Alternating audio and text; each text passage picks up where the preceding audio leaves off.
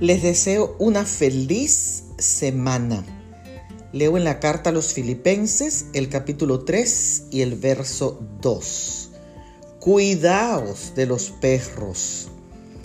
Estaba contemplando Scout, el perro de raza Bigot de 3 años, que es la mascota de mi hija, y veía cómo él se sienta a los pies de ella cuando ella trabaja en su computadora.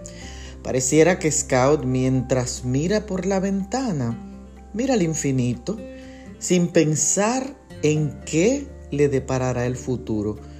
Una cosa sé, y es que mientras mi hija trabaja, Scout está allí para protegerla de cualquier eventualidad.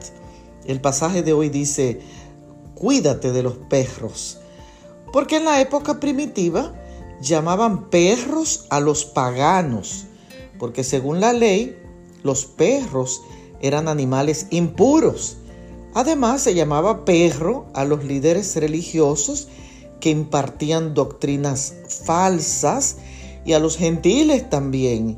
Y aunque el término perro es despectivo y malvado, y los perros son símbolos de demonios en la mitología judía, el perro, sin embargo, es llamado el mejor amigo del hombre, valiente en defender a su amo, fiel en toda su capacidad. Aman a su dueño y no lo juzgan. Creo que debemos cuidarnos de aquellos que se comportan como los perros a los que se refería Pablo. Bendiciones.